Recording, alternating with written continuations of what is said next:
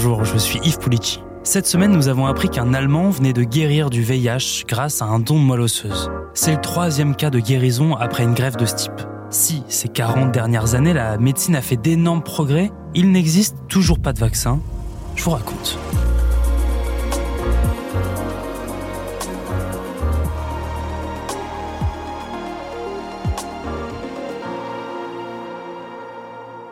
Au moins 40 millions de personnes sont mortes à cause du sida depuis les années 80. La première fois que l'on identifie le sida, cette maladie, on parle d'une forme de pneumonie aux États-Unis. C'est un article parmi d'autres archivé à la bibliothèque du Congrès à Washington. Et pourtant, le 5 juin 81, le rapport hebdomadaire du Centre de contrôle des maladies d'Atlanta publie cinq cas étranges d'une forme très rare de pneumonie. Dans cet article, les auteurs constatent que dans la période 80-81, cinq hommes jeunes, tous homosexuels, ont été traités pour une pneumonie due à un parasite rare. Pendant des mois, cette nouvelle maladie restera un mystère. Elle va décimer les quartiers homosexuels, comme ici, à San Francisco, dans Castro District. Ce mystérieux virus, c'est le VIH. Un étrange problème vient d'apparaître dans la société gay des grandes villes américaines. Alors qu'il était pratiquement inconnu aux États-Unis, on vient d'en dénombrer 220 cas, dont 91 mortels, essentiellement dans la communauté gay. Si j'attrape cette maladie au contact de quelqu'un, je ne sais pas si je ne vais pas la transmettre à ma famille. Ça m'inquiète beaucoup. J'ai vu des articles sur la contamination par les banques du sang. C'est très grave. Ça pourrait être un fléau. Un truc comme ça pourrait tuer des tas de gens et contaminer toute la population. En fait, la première fois que l'on a documenté cette maladie, c'était pas euh, aux États-Unis, c'était en 1959 au Congo, mais c'est uniquement quand le virus s'est diffusé aux États-Unis que la maladie est devenue inquiétante. Alors, en 80, les équipes de l'Institut Pasteur, Willy Rosenbaum, Jean-Claude Sherman, Françoise Barré-Sinoussi et Luc Montagnier s'organisent pour étudier cette mystérieuse maladie. Ils aménagent une pièce vide à toute vitesse, avec tout l'équipement et le matériel nécessaire. Objectif, ne jamais ressortir avec des objets potentiellement infectieux. Et ils découvrent le VIH. Ça veut dire quoi? Ça veut dire qu'on va pouvoir faire des éléments de diagnostic. On va pouvoir rechercher si des, des personnes sont porteurs ou non de ce virus. Deuxièmement, on va pouvoir euh, rechercher dans les substituts du sang, par exemple, si le virus est présent ou pas. C'est-à-dire éviter tout ce qui s'est passé maintenant pour les cas de, sida chez les hémophiles, par exemple, ou chez les polytransfusés. Ensuite, euh, la prévention, c'est-à-dire quand on connaît euh, la cause, quand on connaît un virus, eh bien, on va en préparer un vaccin.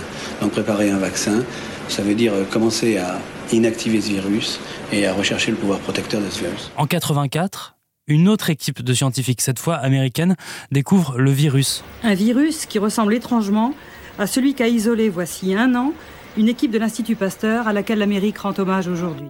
La même année, un test permet de dépister des malades. On espère alors pouvoir développer un vaccin. Transmissible sexuellement, par voie sanguine et de la mère à l'enfant, l'épidémie se propage rapidement. Le virus mute et il faut aller plus vite que lui. En 87, plus de 27 000 Américains en sont déjà morts et le nombre de décès double d'année en année. Alors aux États-Unis, on choisit des humains comme cobayes. Rusty a 44 ans, il est pasteur et homosexuel.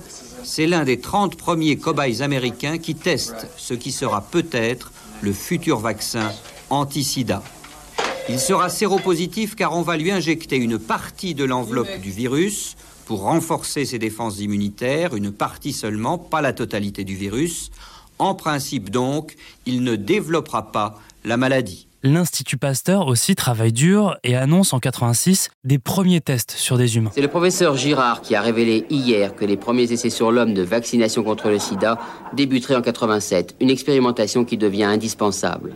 Il nous semble que rapidement, il va falloir que l'on puisse faire des essais chez l'homme. Pourquoi? Parce que les modèles animaux dont nous disposons sont insuffisants pour nous dire si les voies de recherche que nous poursuivons sont les bonnes ou non. L'année suivante, on conçoit l'AZT, premier médicament qui permet de ralentir la progression du sida et prolonge l'espérance de vie de 5 ans. Puis la DDI et en 95 l'antiprotéase. Ces trois médicaments forment la trithérapie. L'adjonction d'un troisième anti-infectieux, antiviral, permet d'espérer une efficacité encore plus grande, une inhibition encore plus importante du virus. Et c'est ce qui est présenté actuellement à Washington, et effectivement, nous constatons aussi une amélioration.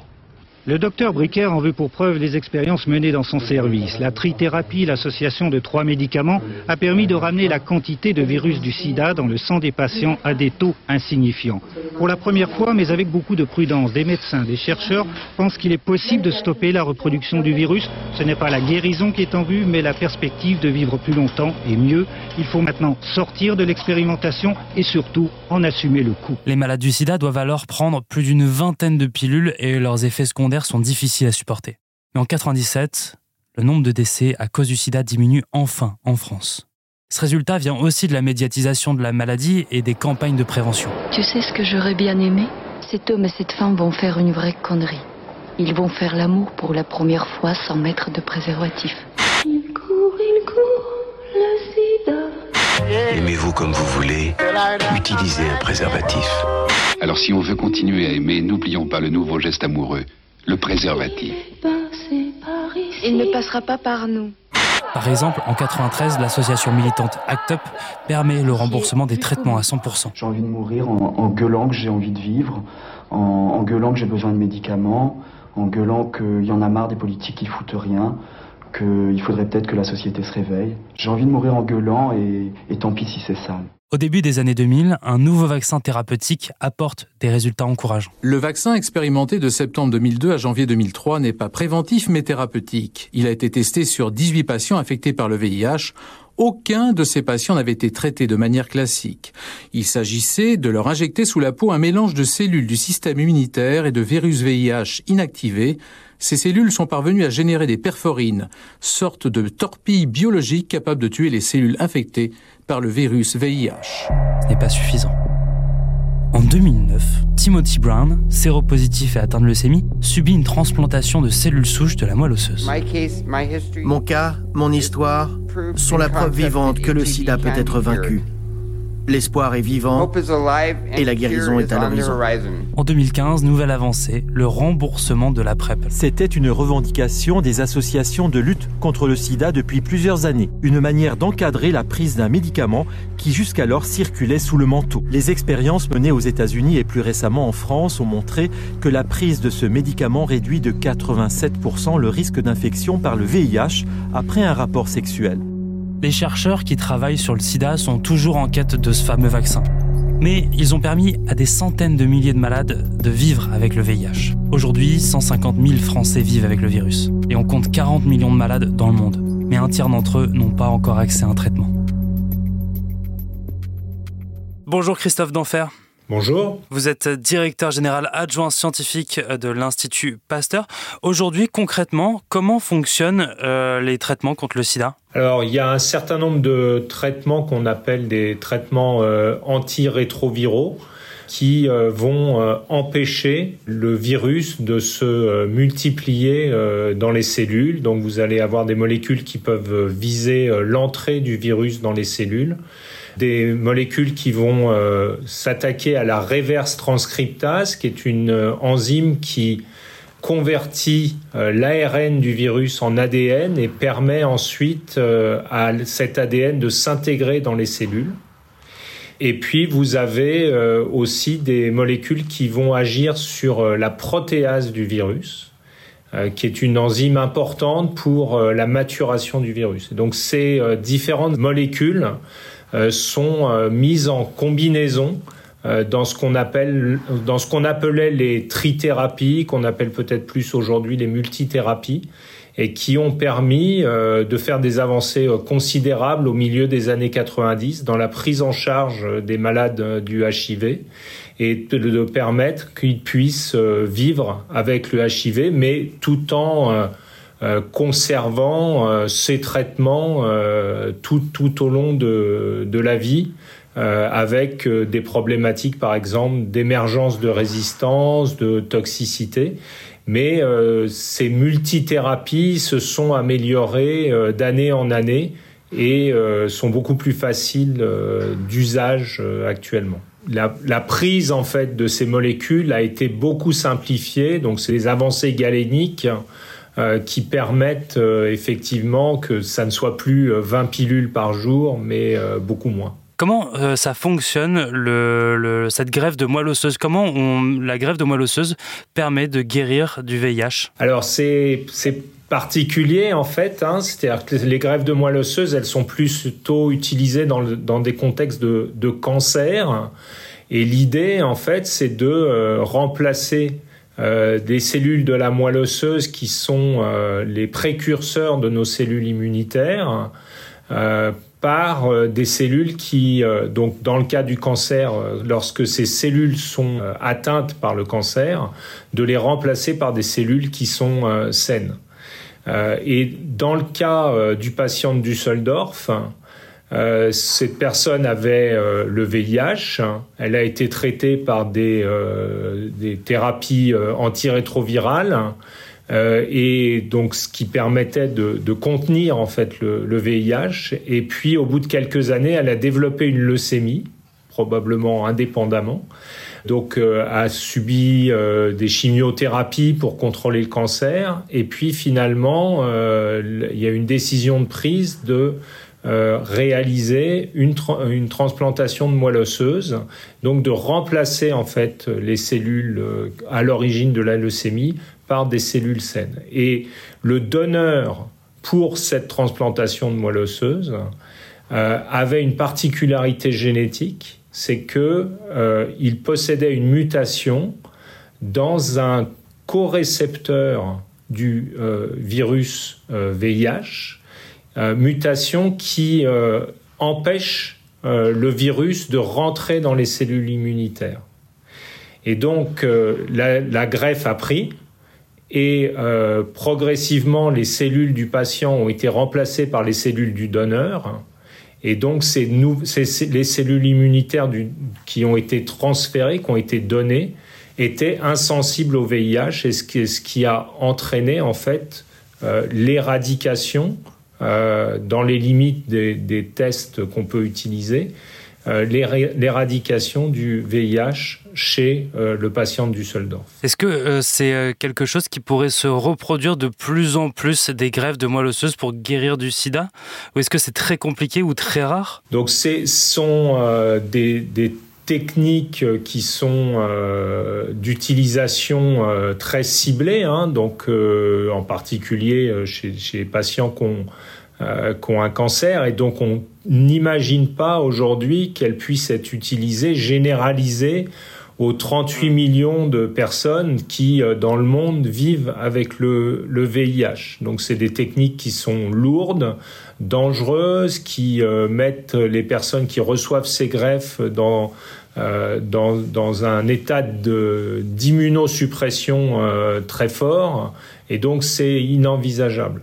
Par contre, ça suggère qu'il y a des moyens d'empêcher ou, de, faire que notre organisme euh, éradique euh, lui-même le virus. Donc, par exemple, il y a des groupes qui réfléchissent à l'utilisation de thérapies géniques qui auraient pour but de modifier les cellules immunitaires pour faire qu'elles soient porteuses de cette mutation dans le co-récepteur du, du VIH et donc qu'elle ne soit plus susceptible d'être infectée par le VIH. Depuis qu'on a connaissance du VIH, du sida, on réfléchit à un vaccin. Pourquoi en 40 ans, on n'a toujours pas trouvé de vaccin contre euh, le VIH alors, le VIH, il est euh, impressionnamment euh, capable de d'évoluer.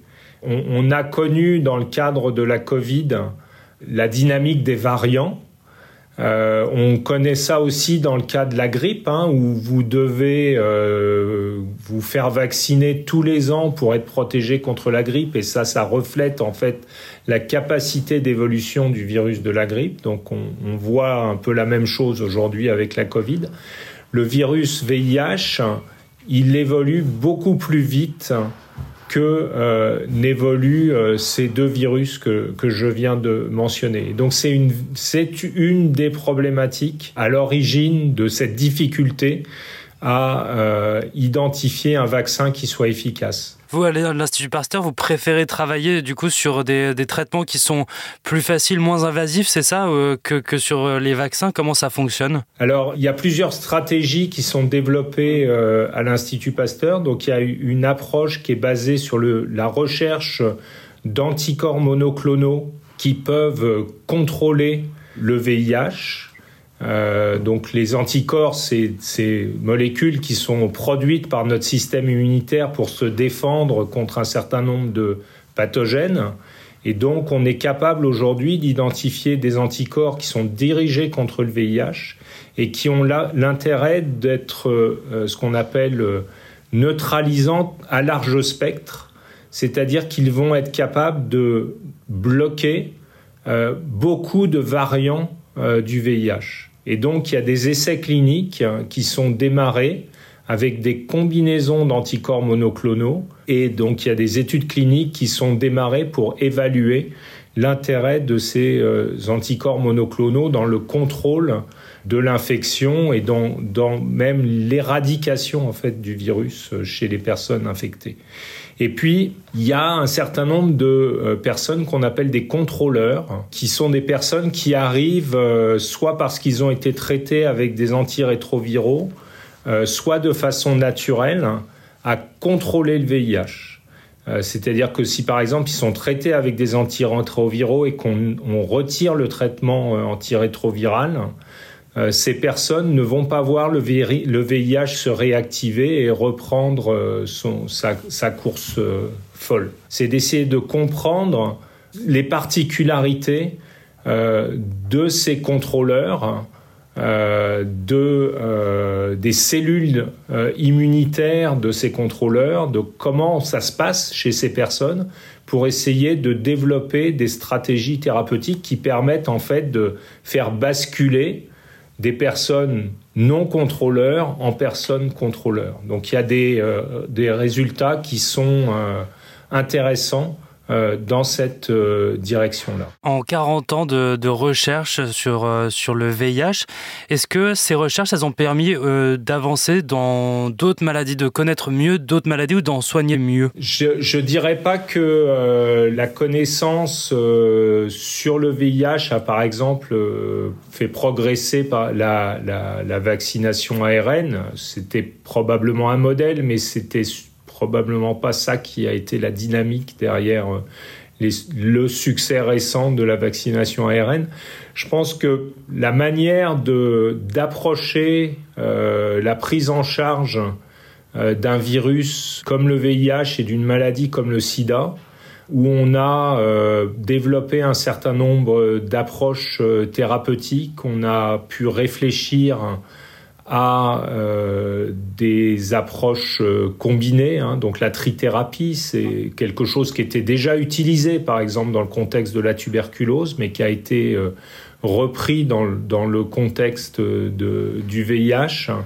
Ça a ouvert un certain nombre de pistes sur la manière d'aborder le traitement d'autres infections virales, même si on le voit dans le cadre de la Covid, euh, les approches thérapeutiques euh, n'ont pas été euh, véritablement un, succès majeur au regard du vaccin. Donc d'un virus à l'autre, on voit que les, façons d'aborder la maladie, de, de, la prendre en charge, de la contrôler, peuvent être assez différentes. Merci beaucoup Christophe D'Enfer. Merci.